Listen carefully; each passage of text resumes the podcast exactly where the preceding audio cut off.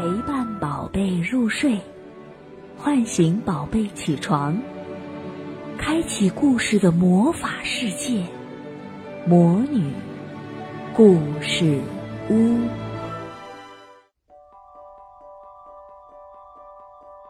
小朋友们好，我是萤火虫姐姐。今天我继续给大家带来托马斯和他的朋友们的故事。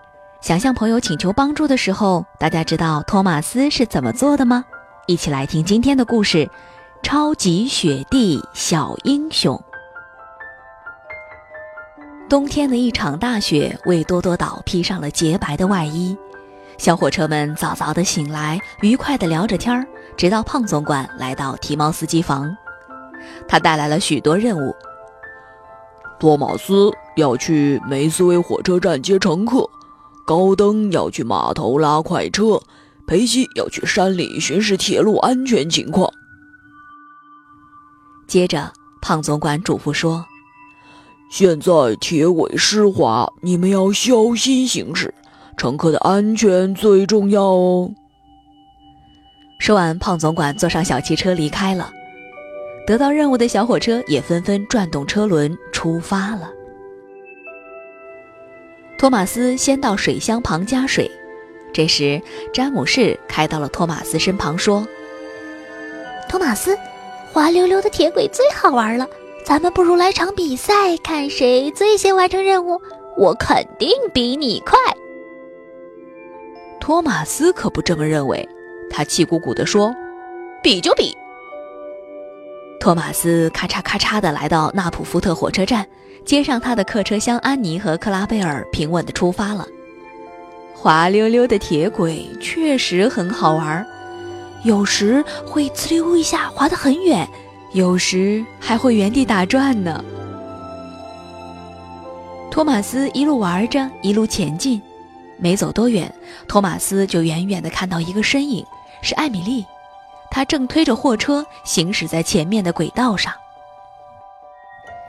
托马斯刚想上前跟艾米丽打招呼，就见艾米丽嗖的一下跑远了。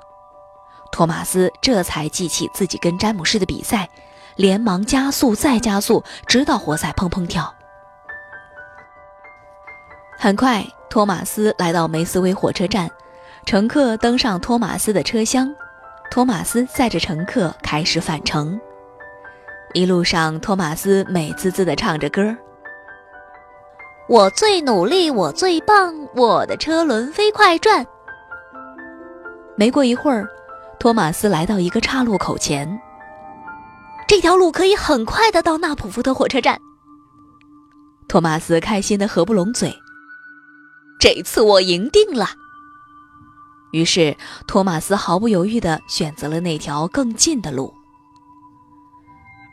可是托马斯没想到，这条路的前方竟然被一个大雪堆挡住了。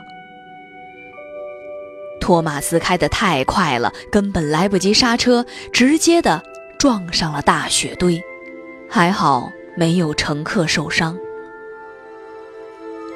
真不该为了赢得比赛走捷径，托马斯后悔极了。此刻他动弹不得。寒冷的天气熄灭了锅炉里的火，托马斯冷极了，他的车轴一直哒哒哒的打颤。现在他多希望朋友能来帮助他。这时，不远处传来一阵熟悉的汽笛声，是裴西。托马斯大喊：“裴西，我我是托马斯，你能帮帮我吗？”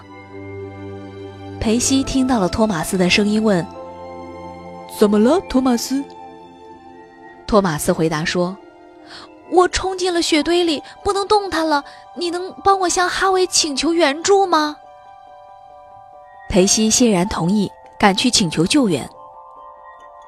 还好，在托马斯冻僵之前，胖总管和哈维赶到了。胖总管探出窗户问：“托马斯，你还好吗？有乘客受伤吗？”“没有。”托马斯不好意思地羞红了脸，“对不起，先生，我没有小心谨慎的行驶。”几乎冻僵的托马斯被哈维送到了修理厂，乘客则改由裴西运送。工人为托马斯点燃炉膛里的火，刮掉了车轮上的冰雪。不一会儿，托马斯就恢复了活力。傍晚，当托马斯返回提毛斯机房时，裴西已经等在那里。托马斯感激地说：“谢谢你，裴西，不然现在我还被困在大雪堆里呢。”两辆小火车正开心地说着话，胖总管来了。胖总管称赞道。裴西，你帮助了托马斯和他的乘客，真是有用的超级雪地小英雄。裴西喜欢这个称号，他的朋友们嘟嘟鸣响汽笛，向他祝贺。